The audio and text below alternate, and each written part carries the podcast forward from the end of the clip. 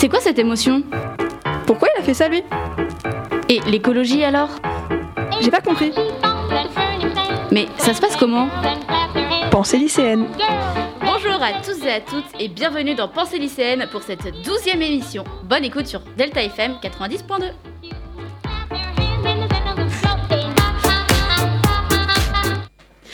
Bonjour à tous, ça fait déjà 12 émissions et il nous reste plus que 4 avant la fin de l'année. Euh, oui, pardon. J'étais dans la lune. Euh, oui, et puis ça fait longtemps qu'on n'a pas fait d'émission. Donc euh, franchement, aujourd'hui, on est tous à fond. Et pour aujourd'hui, encore et toujours des invités, on ne change pas les bonnes habitudes. Donc il y a Yasmine, que vous connaissez déjà, mais qui est là juste pour la technique pour aider aujourd'hui. Bonjour Yasmine. Bonjour. Et Léo, qui nous a préparé une super chronique. Hello. Et l'équipe fixe de... oh, je suis fatiguée, c'est la reprise, je suis pas bien. Bon, si je suis bien, mais bref, courage. Donc, et l'équipe fixe de de d'habitude est là aussi. Coucou. Youhou Bon, parfait. Maintenant qu'on est au complet, on peut commencer. Donc aujourd'hui, c'est moi qui me lance la première. C'est parti avec ma chronique et après on enchaînera direct avec Léo. Bonjour chers auditorices. Aujourd'hui, je vais vous parler de la langue française et plus particulièrement de l'écriture inclusive, du neutre qui tente d'émerger dans cette langue qui ne l'inclut pas encore, les mots épicènes et la part de culture dans la construction d'une langue. La langue est une question de culture et de représentation mentale. En effet, si je vous dis un garçon de 13 ans est en voiture avec son père, ils ont un accident. Le père meurt sur le coup et le fils est transporté d'urgence à l'hôpital. Le meilleur chirurgien de l'hôpital est appelé en urgence pour l'opérer. Mais dès l'entrée dans la salle d'opération, le chirurgien voit le garçon et dit d'une voix blanche Je ne peux pas l'opérer, c'est mon fils. Comment est-ce possible? Aucune idée. Je Bah, sais c'est pas. sa mère. Je sais pas. Si je- Ouais, c'est ça. C'est possible parce que le chirurgien est la mère de l'enfant blessé. Ok. Vous voyez, la langue est donc bien une question de représentation mentale. Quand on vous dit meilleur, vous voyez tout de suite un homme. Quand on vous dit chirurgien, vous voyez un homme en tenue d'opération. Mais vous ne vo- vous n'imaginez pas une femme. Et c'est le problème. Même si les consciences s'éveillent et que de plus en plus nous essayons d'avoir une langue plus inclusive et égale entre les sexes, il reste encore beaucoup à faire. Et pour changer les choses, il faut avant tout travailler sur notre conception de la langue et de la vie en règle générale. Il faut, attention, mot compliqué, démasculinariser notre cerveau. Le fait que notre représentation, mentale est majoritairement masculine vient entre autres du fait que notre société a un passif de patriarcat encore très ancré et qu'elle est androcentrée sur la grammaire genrée. L'androcentrisme est un mode de pensée conscient ou non, consistant à envisager le monde uniquement ou en majeure partie du point de vue des êtres humains du genre masculin. Le patriarcat est, dans, dans sa conception moderne, une forme d'organisation sociale et juridique fondée sur la détention de l'autorité par les hommes et avec l'exclusion des femmes ou des plus faibles. Il s'agit d'un système où le masculin incarne à la fois le supérieur et l'universel. Des règles de grammaire comme le masculin l'emporte sur le féminin ou quand on ne sait pas, c'est au masculin par défaut, font partie de l'androcentrisme et nous compliquent la possibilité de rendre la langue française moins sexiste et plus égalitaire. Pour parler de façon plus inclusive, de nombreux outils linguistiques existent déjà, comme le YEL. Mais est-ce que vous connaissez le YEL? Moi, oui. aussi, Ouais, vaguement. Alors, le YEL est un pronom neutre inclusif de la troisième personne issu d'une grammaire dite inclusive. Il s'utilise en français à la place de il ou de elle, soit pour désigner une personne dont on ne connaît pas le genre, soit pour désigner une personne non binaire. Euh, une personne non binaire, c'est une personne qui ne, qui ne se considère ni comme un homme ni comme une femme. C'est ça. On peut aussi employer ce pronom à la place de lui ou de elle. Par exemple, on verra ça avec elle. Même si ce pronom existe depuis le début des années 2010, il semble que ce soit qu'en 2013 qu'il a commencé à se diffuser et il a été de plus en plus employé à partir de l'année suivante. Pour parler sans différencier les genres, on peut aussi utiliser les mots épicènes. Alors attention, épicène se dit d'un mot qui a la qui a ah pardon, se dit d'un mot non, si, c'est ça, se dit d'un mot qui a la même forme au genre féminin et masculin et correspond au sexe féminin et masculin. Par exemple, un élève, une élève, un enfant, une enfant, un secrétaire, une secrétaire. Voilà. Épicène se dit aussi d'un nom qui peut désigner indifféremment un mâle ou une femelle. Par exemple, la perdrix ou le papillon. Ah bon? On ne dit pas une papillonne? Un autre exemple de mot épicène, c'est le mot adelphi, mais il est peu connu. Il désigne des liens qui existent entre frères et sœurs. On l'utilise quand dans une fraternité, il y a des frères et des sœurs. Mais du coup, on ne dit pas fraternité, mais adelphité. Ah, une, une sororité, c'est que des filles, une fraternité, c'est que des garçons, et une adelphité, c'est les deux. Voilà. Et pour parler de façon inclusive, on peut aussi utiliser le point médian. Le point médian, ou point milieu, est un, ah, est un signe typographique semblable au point, mais placé un peu au-dessus de la ligne de base. Les usages les plus anciens remontent à l'épigraphie. Il a servi dans nombre d'écritures antiques pour séparer les mots. Quand il n'y avait pas assez de place pour faire un espace, par exemple. Eh oui. Aujourd'hui, on l'utilise à l'écrit quand on parle d'un groupe, quand il est constitué de femmes ou d'hommes, ou quand on ne sait pas de quoi il est constitué, justement. Et comme je vous le disais plus tôt, la langue est une question de culture et de représentation mentale. Dans la langue française, même si les consciences s'éveillent et que de plus en plus nous essayons d'avoir une langue plus inclusive et égale entre les genres, il reste beaucoup à faire. Et je, je vous ai donné plusieurs exemples d'outils linguistiques qui existent. Mais pour vous montrer que la langue est une question de culture, on peut prendre l'exemple des langues germaniques.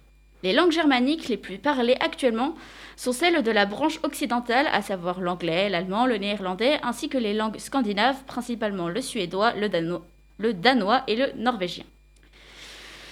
Le néerlandais, par exemple, dans cette langue, les noms communs présentent trois genres, masculin, féminin, de worden, et neutre, et worden. Le genre du nom influence le choix des autres éléments de la phrase, comme le pronom et l'adjectif possessif. En suédois, hon qui valant de elle en français et han équivalent de il pour, les, des personnes. Et dans la plupart de ces langues, les formes du masculin et du féminin ont fusionné pour ne plus former qu'un seul genre grammatical, et le genre commun, qui est, le genre commun, à côté duquel il existe le genre neutre, qui n'existe pas en français. Bon, si vous voulez un exemple d'une langue un peu plus courante en France, l'allemand aussi utilise un neutre, das. Mais contrairement aux langues situées juste avant l'allemand, euh, a gardé le féminin dai et le masculin der. Ah, Pardon. Et cette façon de parler, en incluant le neutre dans les langues germaniques, vient en partie de leur culture et de leur histoire. Tous ces pays ont un bagage historique assez chargé en ce qui concerne la place des femmes et plus généralement l'inclusivité de tous. Et oui, ce sont les descendants des Vikings Peuple qui comptait parmi leurs plus valeureux guerriers des femmes. Peuple qui avait parmi leurs plus grands chefs de leur histoire des femmes. Et peuple qui considérait les femmes non pas comme des objets ou des êtres appartenant à leur mari, mais comme des individus libres avec la même valeur qu'un homme. Girl power Mais oui Alors que, à la même époque, en France, les femmes n'étaient considérées que comme des objets appartenant à leurs femmes, à leurs hommes, pardon, qui qui n'avaient aucun droit et n'étaient pas libres. Alors que, du coup, dans le peuple viking, si une femme venait voir le chef du clan pour dire, euh, je sais pas, mon mari par exemple m'a maltraité, on, lui accordait le bénéfice du doute, et c'était un vrai procès équitable entre l'homme et la femme, ce qui n'existait pas dans nos pays euh, d'Europe. Et comme je, et ça, je vous l'ai déjà dit dans une précédente chronique sur les Vikings. La construction de cette ancienne société est donc l'héritage de pays germaniques, et c'est donc pas un héritage patriarcal comme chez nous. Et forcément, ça se ressent dans leur langue. Et en parlant de culture qui inclut tout le monde, les Indiens et Indiennes d'Amérique comptaient cinq genres. Les hommes masculins, les femmes féminines, les hommes féminins, les femmes masculines et les trans. Mais ça, et ça aussi, le fait d'inclure tout le monde comme ça, ça se ressent dans leur langue. Par exemple, dans la tribu euh, des Dakota, il n'y a pas d'accord de genre. Je Je sais plus où j'en suis. Accord de genre. Accord de genre, merci. Donc la langue est donc bien une question de représentation mentale et de culture d'une civilisation. inf- Ouf, pardon, je me mélange totalement sur cette fin. La langue est donc bien une question de représentation mentale et la culture d'une civilisation influence donc bien la construction d'une langue. Et heureusement, tout n'est pas gravé dans le marbre et les choses peuvent encore changer. Bonjour à tous, chers auditeurs. Je m'invite aujourd'hui dans votre émission pour vous parler d'un des sujets de la plus haute importance, les pingouins. Et oui, car cet adorable volatile est souvent victime d'une idée reçue très répandue. Il ne volerait pas. Alors, ne paniquez pas, je ne vais pas détruire votre enfance, mais plutôt vous expliquer d'où vient cette confusion. Pour commencer, il y avait autrefois une espèce de pingouin incapable de voler, le grand pingouin, disparu il y a plusieurs siècles. Le petit pingouin, celui que nous connaissons aujourd'hui, vole bel et bien. Le pingouin que nous connaissons de nos jours est beaucoup confondu avec le manchot, lui aussi un animal noir et blanc qui ne vole pas. De nombreux films, marques ou chansons font l'erreur, et nous pouvons souvent voir des manchots se faire appeler pingouins, d'où le fait que l'idée reçue soit autant ancrée dans nos esprits. Mais alors, pourquoi cette confusion? Eh bien, il s'agit d'une erreur de traduction. Lorsque les navigateurs d'autrefois ont rencontré dans l'hémisphère sud de notre globe les manchots, ils ont vu la ressemblance frappante avec le, le grand pingouin. Bien sûr, un oiseau noir et blanc, incapable de voler, comment ne pas faire le rapprochement Nous, Français, avons décidé de qualifier cette nouvelle espèce ressemblant beaucoup à des pingouins, mais n'en étant pas, en tant que manchots. Mais nous, euh, excusez-moi, mais nous sommes les seuls à avoir fait ce choix. En effet, tous les autres pays ont décidé de les appeler également pingouins. Penguin en anglais, penguino en espagnol, pardonnez mon accent. Ils, sont donc ren- ils ont donc renommé les oiseaux du Nord, nos petits pingouins, avec de nouveaux noms. Pour faire plus clair, les Français sont les seuls à appeler les manchots manchots, tandis que le reste du globe les nomme pingouins. Et voilà, chers auditeurs, vous savez désormais pourquoi est-ce que nous pensons que les pingouins ne volent pas et d'où vient cette confusion. J'espère que vous pourrez raconter cette anecdote à votre entourage.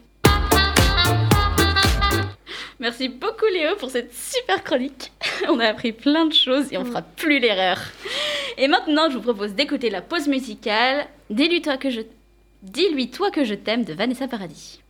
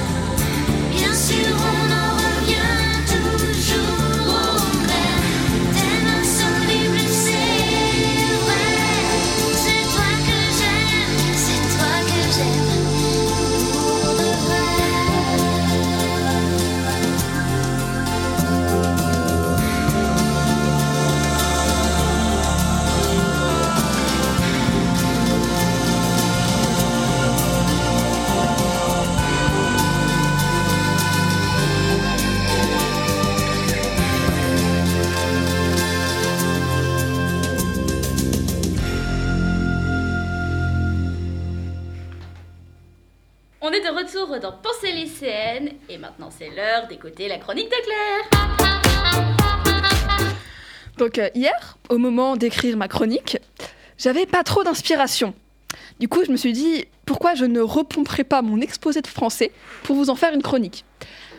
Puis je me suis rappelé que non, ça se fait pas, travaille un peu, Claire.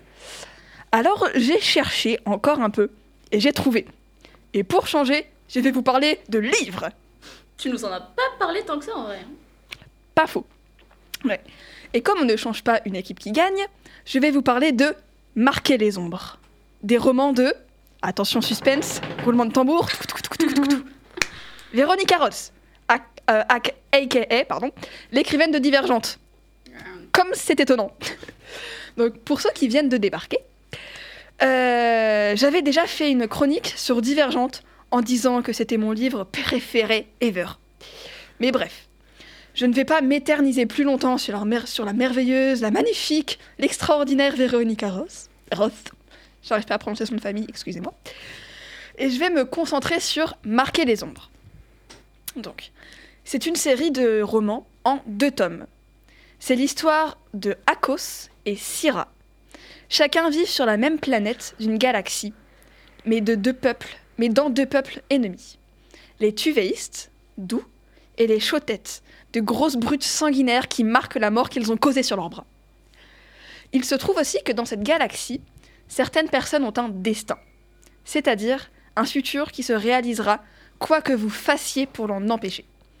Et Akos, le tuvéiste, et Syrah, la fille du tyran Chotette, ont tous, ont tous les deux un destin qui les mènera l'un à l'autre et qui, et qui les fera s'allier ou se détruire. Bon. Après ce petit résumé, euh, voilà, j'aimerais avoir un peu votre avis sur ce livre. Ça donne très envie de le lire. Ouais. Ouais, ça, ouais, ça, ça donne envie, ça, ça a l'air chouette. Mais après, je trouve que dans, dans l'idée de deux peuples ennemis qui sont totalement opposés et qu'après, finalement, ils vont se rejoindre ou alors se détruire, je, je trouve que c'est un peu du vu, vu et revu. Ça fait un peu Roméo et Juliette, ouais. Ouais, mais je te promets j'allais que, euh, que ça le fait pas. Enfin, mais, après, ça, ça a l'air euh, chouette, c'est dans des galaxies. Et puis c'est Véronique Ross.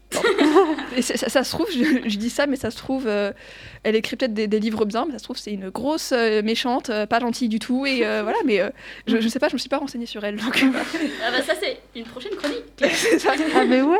Enfin, on verra. Si c'est une personne bien, je ferai une chronique. Si c'est une personne pas bien, vous ne verrez jamais cette chronique. Bon, bah comme ça, vous avez tous les réponses. C'est ça. Euh, tu voulais dire quelque chose, toi, Yasmine, ou pas? Yasmine se tait. bon.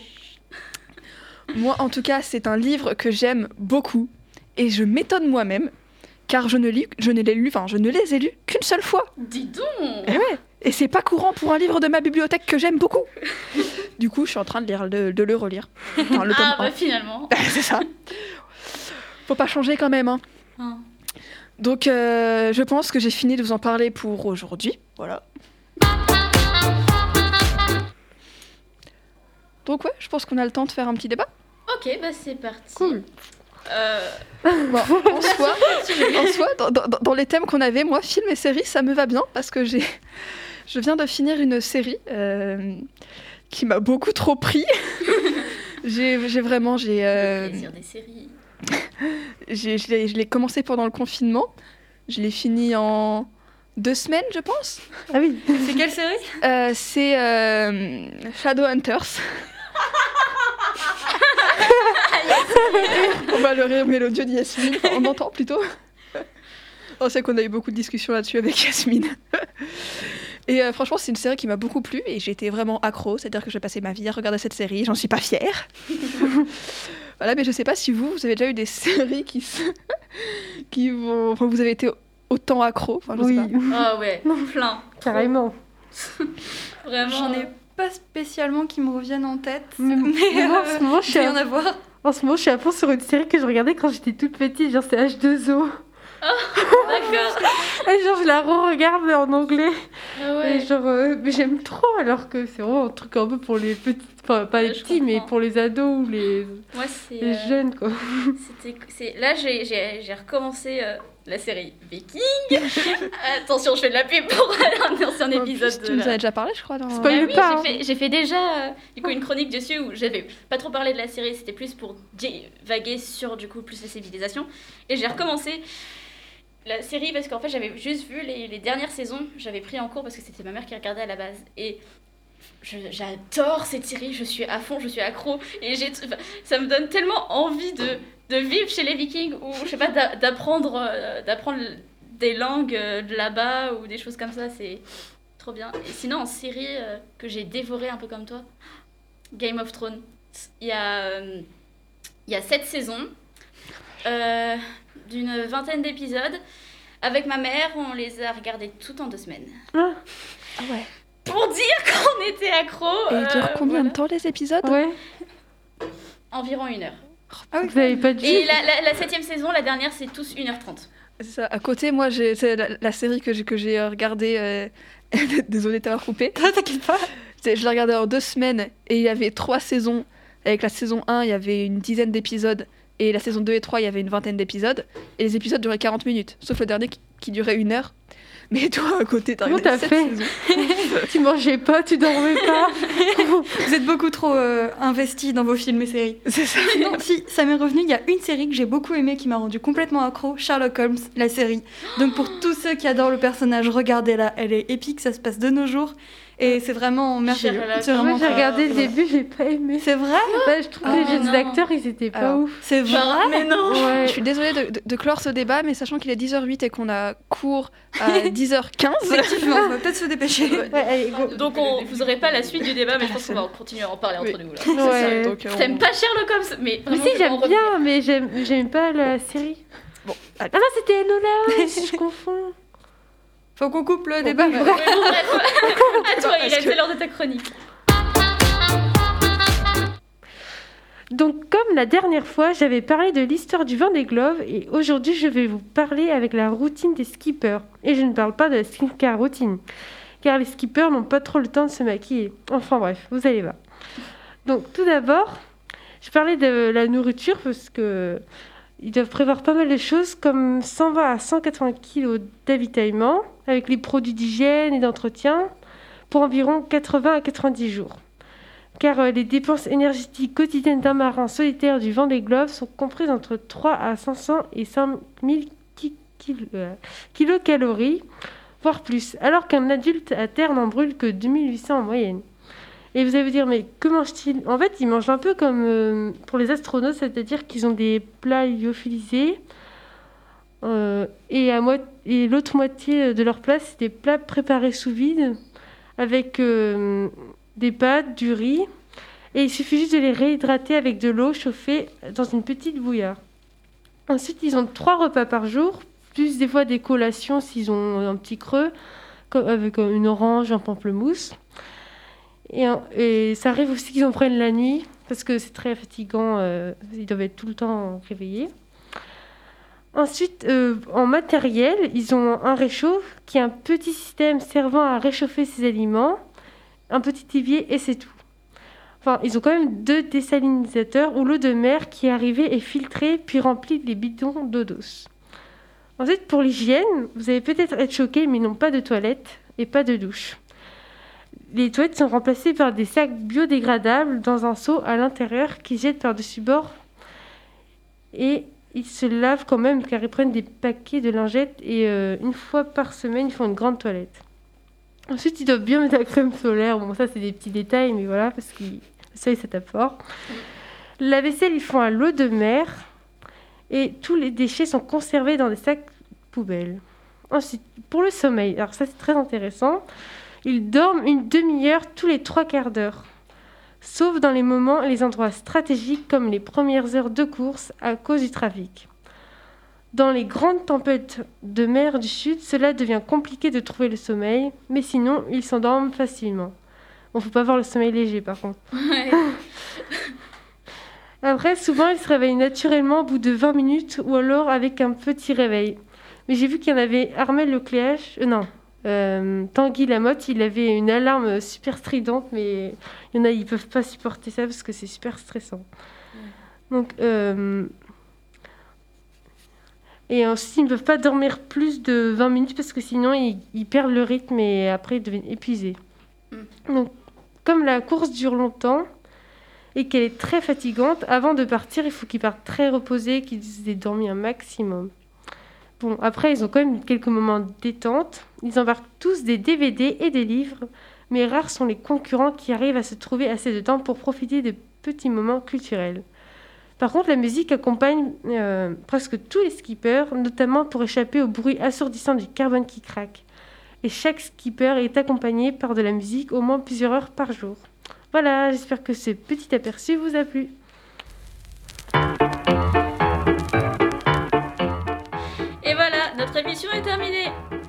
Et voilà, notre émission est terminée. Nous vous souhaitons une bonne journée sur Delta FM 90.2. C'était Pensée lycéenne et on se revoit dans deux semaines. Salut Salut C'est quoi cette émotion? Pourquoi il a fait ça lui? Et l'écologie alors? Mais ça se passe comment? J'ai pas compris. Pensée lycéenne.